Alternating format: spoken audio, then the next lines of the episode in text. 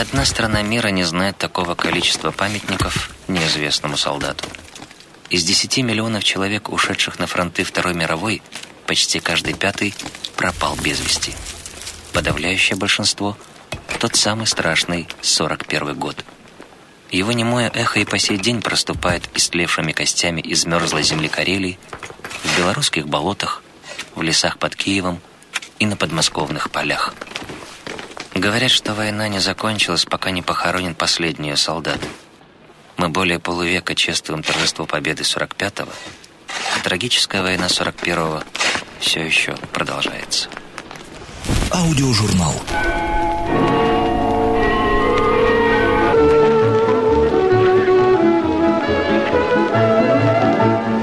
В канун 1941 года Германия встречала уже второе Рождество в состоянии войны. Но захватническая война ощущалась только в обилии австрийского шоколада, бельгийского масла и французских вин. А праздничные пироги из отборной пшеницы, которую регулярно поставляла дружественная Россия, вселяли уверенность в будущее. В будущее, которое граждане Великого Рейха уже давно отдали в руки своего фюрера. А фюрер Германии Адольф Гитлер на первом же январском совещании военного командования заявил. Россия будет создавать нам все большие трудности. Сталину тоже нужны успехи. Он хочет вступить во владение наследством истощенной Европы, поэтому Россию теперь необходимо разгромить.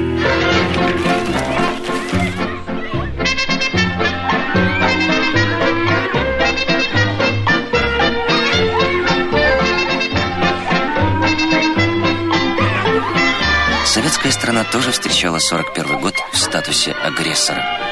Она была изгнана из Лиги наций за вооруженный конфликт с маленькой Финляндией. Впрочем, эта малая война практически не затронула размеренного течения мирной жизни, а большая громыхала где-то далеко, в Европе. Да и вела ее союзная стране Германия, вела победоносно, а значит волноваться было не о чем.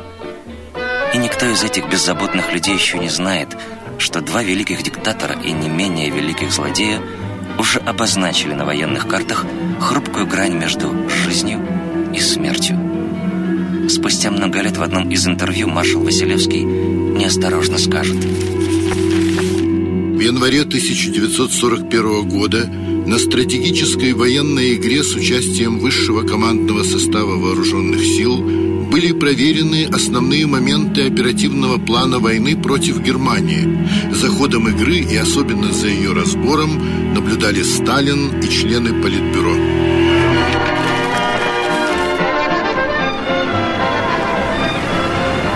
Интервью маршала немедленно изъяли в спецхран и засекретили.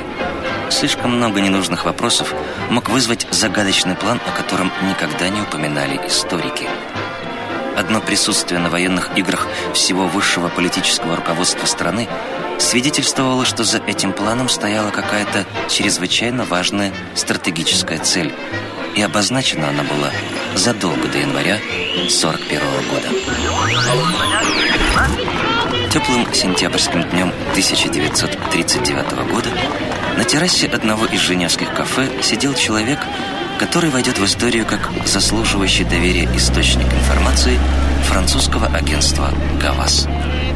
Он сообщил журналистам, что обладает совершенно секретными документами о военном сговоре Гитлера и Сталина и теперь ожидал встречи. К тому времени безрассудная и самоубийственная политика Англии и Франции, считавших германский нацизм противовесом большевизму, полностью развязала руки Гитлеру. Март 1936 года. Немецкие войска занимают Рейнскую демилитаризованную зону. Март 1938 года. Немецкие войска входят в Австрию. Октябрь 1938 года. Немецкие войска занимают Судетскую область Чехословакии. Март 1939 года. Немецкие войска полностью оккупируют Чехию, а Словакия объявлена независимой республикой под протекторатом Германии. Май 1939 года.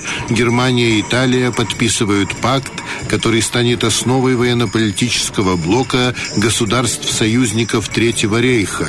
Со временем к нему присоединятся Румыния, Венгрия и Болгария. Окрыленный бескровными успехами, Адольф Гитлер расторгает с Польшей договор о ненападении и прямо заявляет своим генералам. Национальное объединение немцев, за немногими исключениями, осуществлено. Дальнейшие успехи без кровопролития достигнуты быть не могут. Но для военной экспансии надо было обеспечить себе тыл договором с Советским Союзом. В свою очередь, Англии и Франции тоже необходим был союзник – начались сложные политические игры. В Москве маршал Ворошилов вел переговоры с англо-французской военной миссией, а в Берлине Гитлер обещал советскому послу учесть интересы СССР в обмен на отказ от этих переговоров.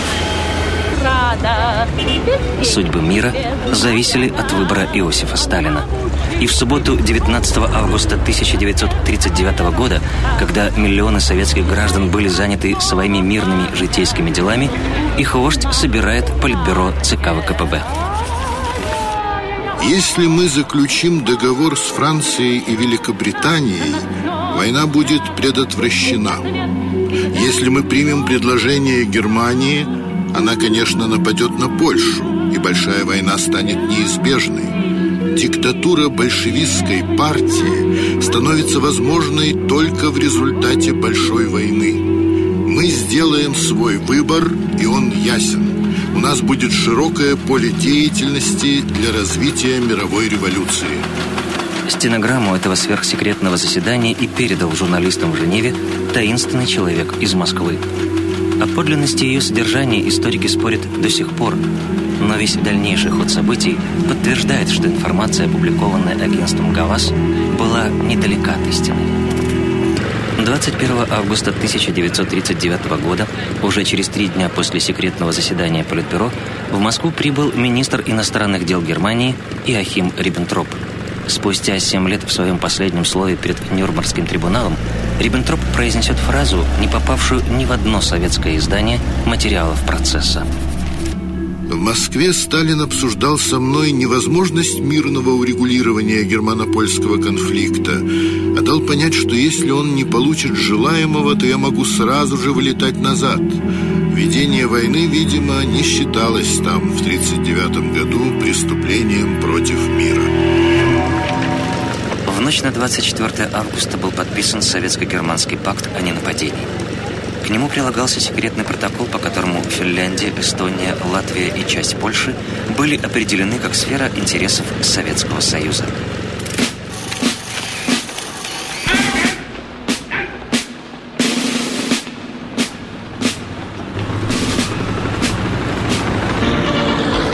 сентября германские войска вторглись в Польшу.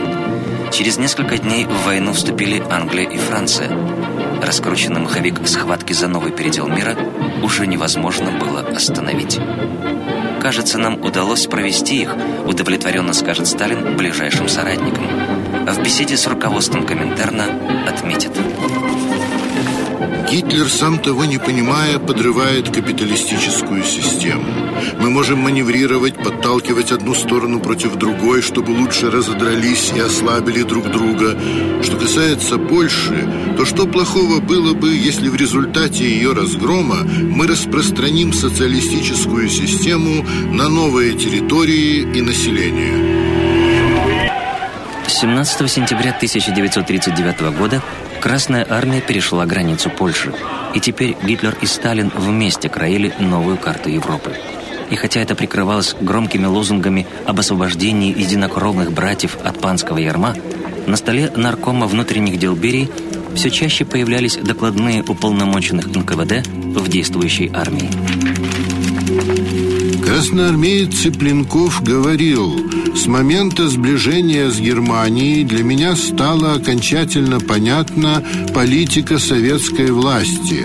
В общем, мы заделались освободителями и переносим революцию на штыках за границу. Курсант Адамишин заявил Вот тебе и красный империализм. Германия захватывает чужую территорию И мы делаем то же самое. Хотят, чтобы и мы проливали кровь.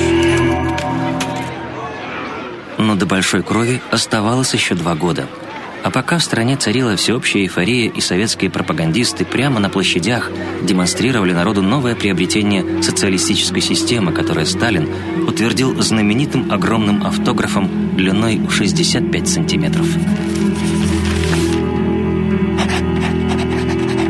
Иосиф Сталин Новая карта Европы и легла в основу стратегии той январской штабной игры 41 года – о которой так неосторожно упомянул в интервью маршал Василевский. Интервью изъяли и засекретили, потому что уже одно название игры раскрывало истинные замыслы Сталина. Наступательная операция фронта с прорывом укрепленного района. Укрепленных районов противника на территории Советского Союза быть не могло, и, следовательно, отрабатывалась наступательная операция за пределами государственных границ.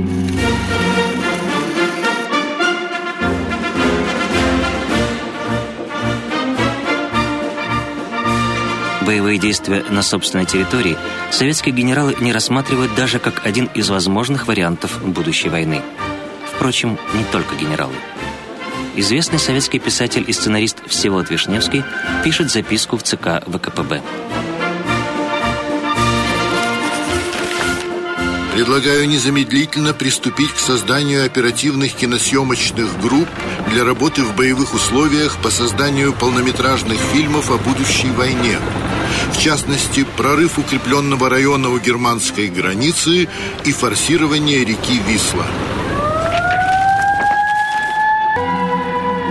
Поразительное совпадение творческих замыслов генералов и кинематографистов не удивляло. Последние годы страна жила в атмосфере наивной веры в победу малой кровью на чужой территории, которую активно поддерживала официальная пропаганда. Конкретную территорию обычно не называли. Впрочем, это было и не важно.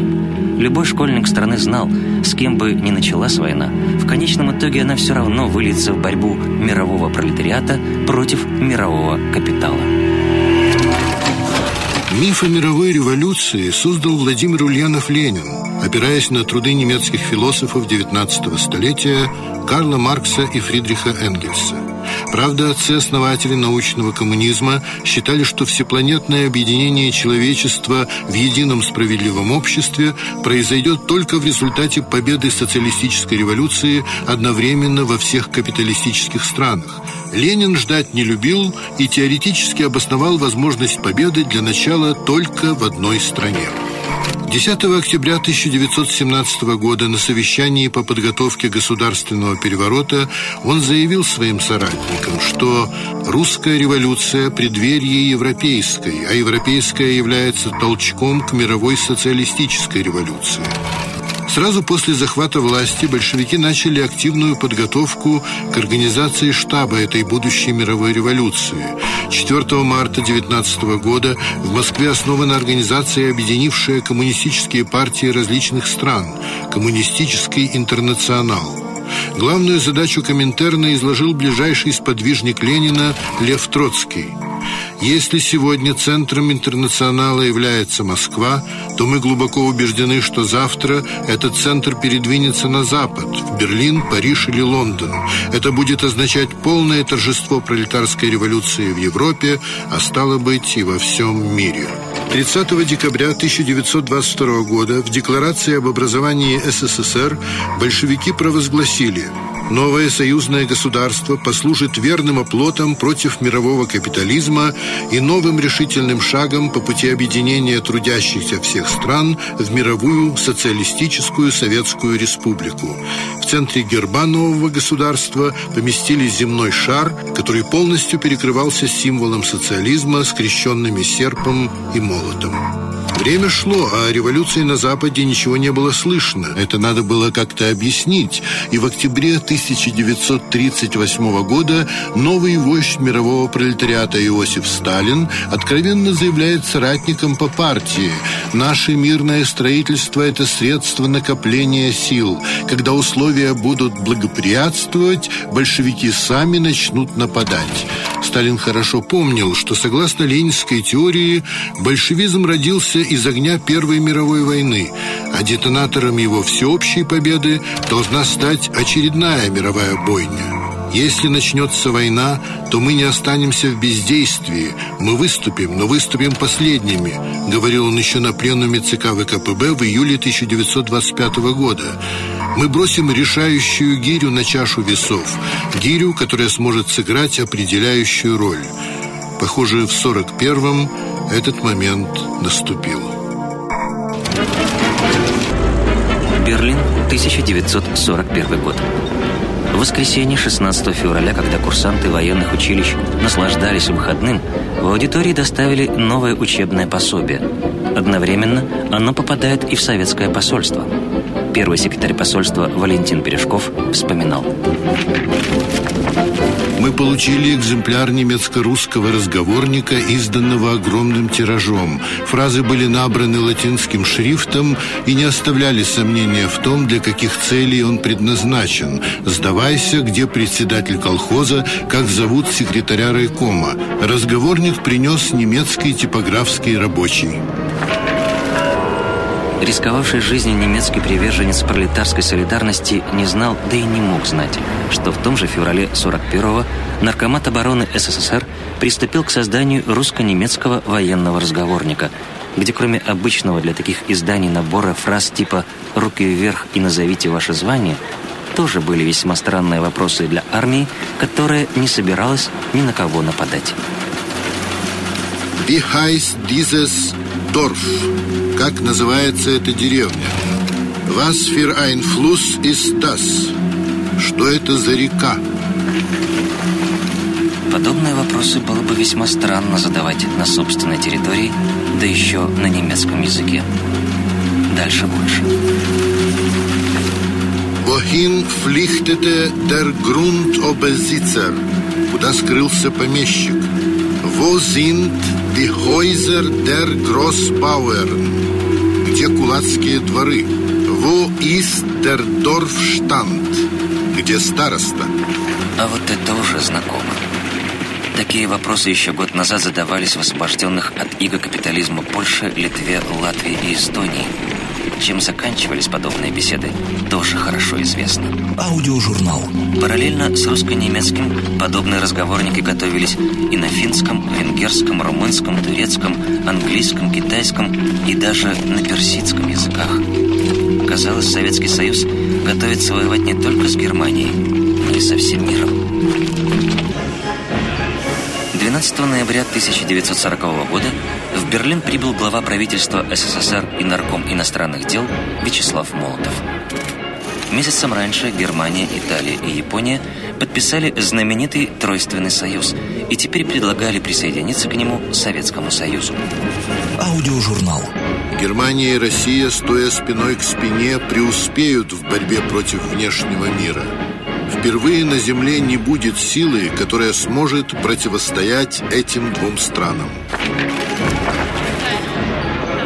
Советские историки пытались об этом не вспоминать. Опубликованные на Западе стенограммы переговоров более 40 лет считались фальшивкой, пока в начале 90-х из архивов не возник документ с собственноручной подписью Молотова. СССР согласен принять в основном проект пакта четырех держав, изложенный господином Риббентропом в его беседе с Молотовым в Берлине 13 ноября при следующих условиях. А дальше шли условия и содержание которых становится совершенно ясно, что советские историки пытались замолчать не столько сам факт согласия на создание оси Рим-Берлин, Москва-Токио, сколько коварный стратегический замысел, который скрывался за этим согласием. Советский Союз теперь претендовал на господствующую позицию во всей Восточной Европе, а захваченные к тому времени Прибалтика и Бессарабия становились главными плацдармами для возможного военного вторжения уже в Европу Западную. В директивах на переговоры Сталин писал Молотову. Совершенно секретно к сфере интересов СССР должны быть отнесены Болгария с вводом в страну советских войск и Дунай в части морского Дуная. Должен быть решен вопрос о дальнейшей судьбе Румынии, Венгрии и Турции. Учтены интересы в организации военной и военно-морской базы СССР в районе Босфора и Дарданелл. СССР как Балтийское государство интересует Финляндия и вопрос о свободном проходе судов через проливы Малой и Большой Бельты, Эрезунд, Катигат и Скагерак. Одновременно Сталин пытается ослабить и главного союзника Гитлера на Востоке. Еще накануне отъезда в Берлин Молотов посылает секретную шифровку послу СССР в Токио. Заключение нашего соглашения с Германией было продиктовано желанием войны в Европе. Мы также согласились бы на любые договоры, которые вызовут столкновение между Японией и Соединенными Штатами. В Берлине уже осознавали, что Кремль стремится не делить, а единолично завоевать господство в мире – если Россия будет разгромлена, Англия потеряет последнюю надежду. Тогда господствовать в Европе будет Германия. Вывод – Россия должна быть ликвидирована.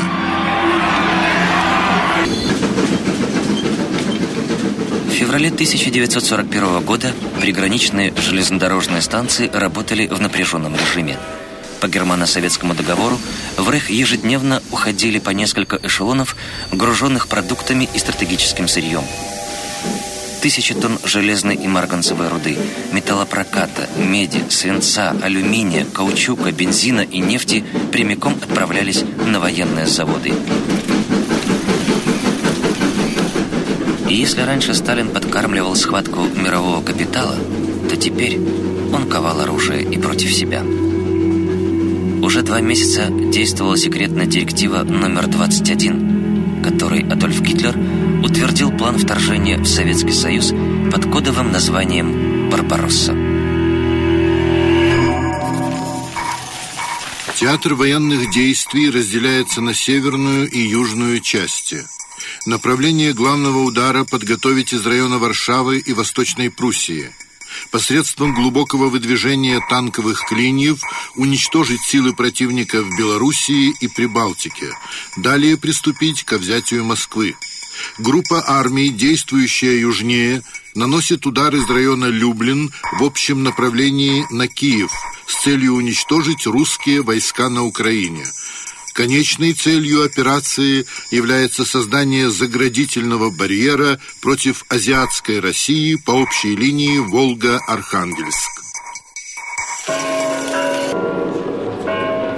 12 февраля 1941 года нарком обороны маршал Тимошенко и начальник генерального штаба Красной Армии генерал армии Жуков готовили на доклад Сталину документ исключительной важности и высшей категории секретности –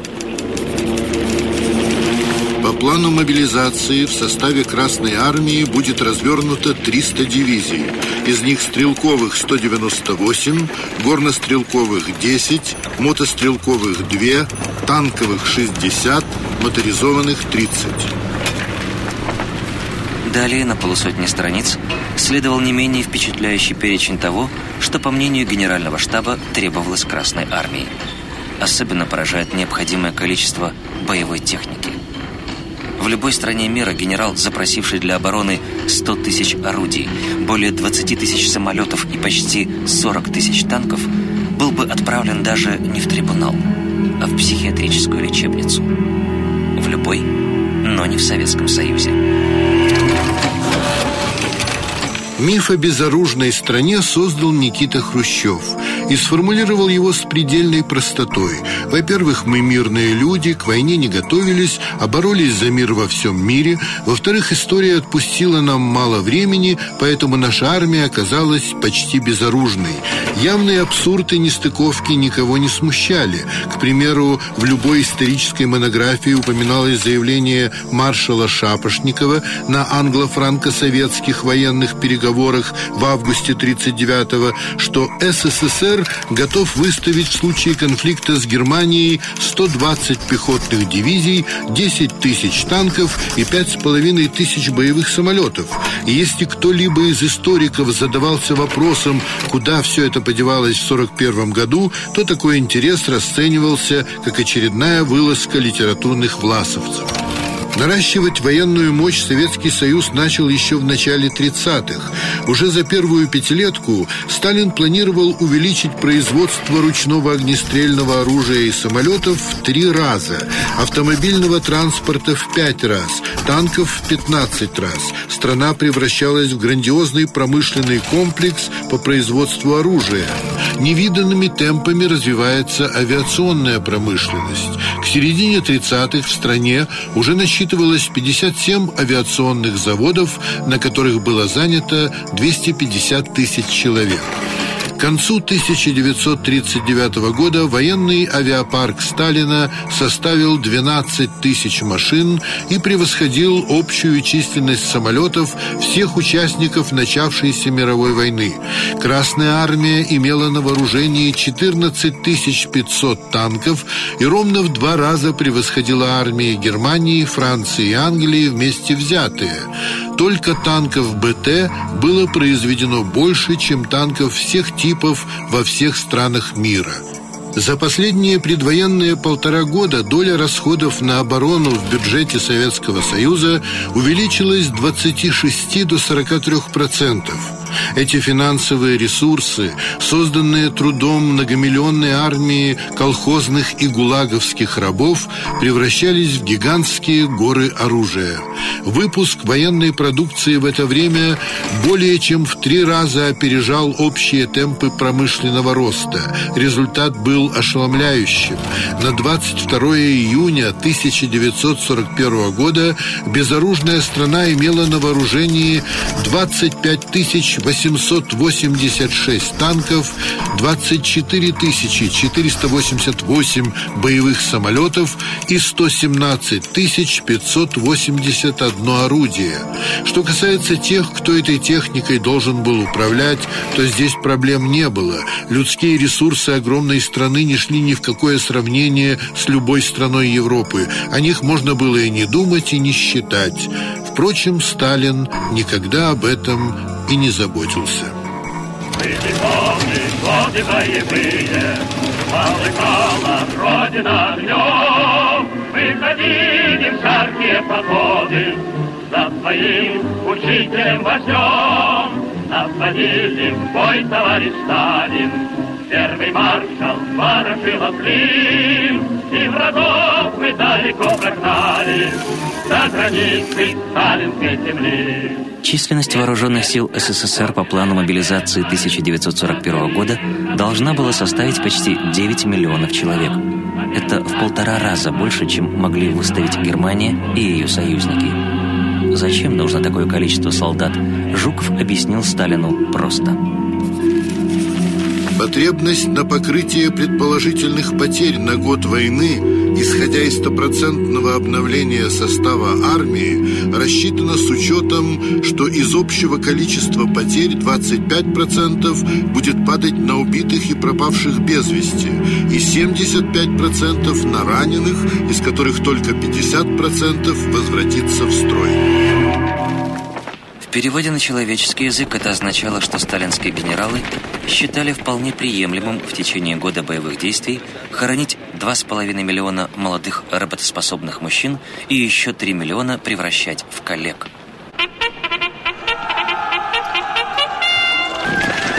План по созданию небывалых в истории человечества вооруженных сил Сталин утвердил – и Совнарком принимает постановление о тайном призыве военно обязанных запаса под видом больших учебных сборов. Уже через месяц он достигнет таких масштабов, что перестанет быть тайной даже для немецкой разведки.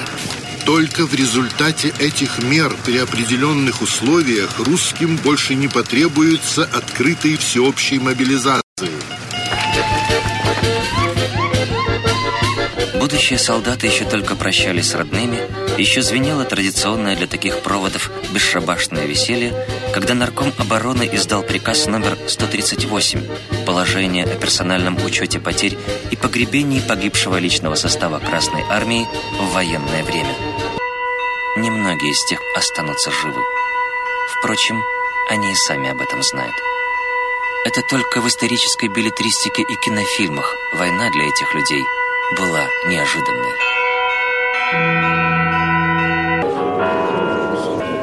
12 апреля 1941 года в Москве был подписан пакт о взаимном нейтралитете между СССР и Японией. Договор касался многих спорных вопросов, но главной для Сталина в этом документе была вторая статья – в случае, если одна из договаривающихся сторон окажется объектом военных действий со стороны третьих держав, другая договаривающаяся сторона будет соблюдать нейтралитет в продолжении всего конфликта. Безопасность тыла для войны в Европе была обеспечена. Министр иностранных дел Японии Юсука Мацуока еще расточал комплименты Иосифу Сталину, а генеральный штаб Красной Армии уже готовил шифровки во внутренние военные округа. Генерал-майор Алексей Лобачев вспоминал. Был получен приказ передислоцировать армию на запад. Решили отправлять эшелоны ночью. Никто не должен знать, что армия уходит. Каждый думал, что, пожалуй, не о боевой подготовке, а о боевых действиях скоро пойдет речь. Воинские эшелоны маскировали под обычные поезда. Даже старших офицеров и генералов размещали в товарных вагонах с полностью закрытыми дверями и окнами. Выходить из вагонов никому не разрешалось. Но полной секретности достичь не удалось. Агенты НКВД докладывают наркому Берии о почти открытых разговорах в селениях западных областей страны. Местный житель Дворников говорил, как посеем пойдем воевать с немцами, хотя правительство и занимается опровержениями, но самому надо понимать, что будет война. Местный житель Литовченко говорил, то, что будет война, это факт, за последнее время пахнет чем-то нехорошим, неспроста прибыло много военных эшелонов. Тайная передислокация происходила в полном соответствии с секретным планом Генштаба под названием «Соображение по плану стратегического развертывания вооруженных сил Советского Союза на случай войны с Германией и ее союзниками». Документ этот извлекут из спецхрана только после развала СССР. Современные историки обычно именуют его «планом Гроза». Из-за строжайшей секретности единственный экземпляр даже не печатался, а писался от руки. Аудиожурнал. Под видом выхода в лагеря произвести скрытое сосредоточение войск ближе к границе для нанесения внезапного удара по противнику как с воздуха, так и на земле. Северо-Западный фронт. Не допустить вторжения противника из Восточной Пруссии. Западный фронт. Разбить варшавскую группировку противника, овладеть Варшавой и выйти на реку Висла. Юго-Западный фронт. Главный удар. Ударом правого крыла окружить и уничтожить основную группировку противника в районе Люблин ударом с фронта отрезать Германию от ее южных союзников и овладеть территорией бывшей Польши и Восточной Пруссии. Ударом против Румынии выйти на рубеж Яссы, река Молдова. Этот план был разработан в последних числах апреля. Его подписали нарком обороны Тимошенко и начальник генштаба Жуков. Визы Сталина нет и можно сомневаться, был ли он утвержден. Но есть еще свидетельство маршала Василевского. Все стратегические решения, на которых строился план, были утверждены советским правительством. Руководители Генштаба ездили в Кремль, где план должен был докладываться Сталину. После их возвращения на плане не было никаких виз, хотя продолжавшиеся работы над ним свидетельствовали, что, по-видимому, он получил одобрение.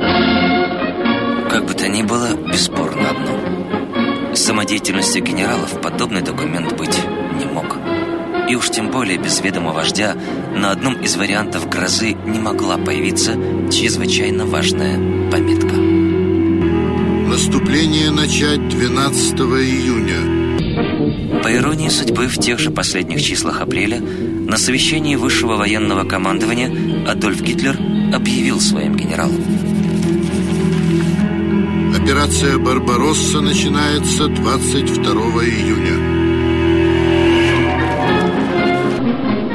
Между этими датами всего 10 дней.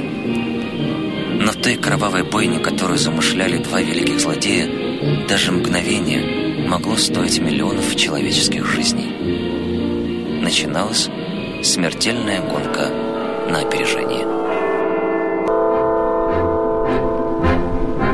Аудиожурнал.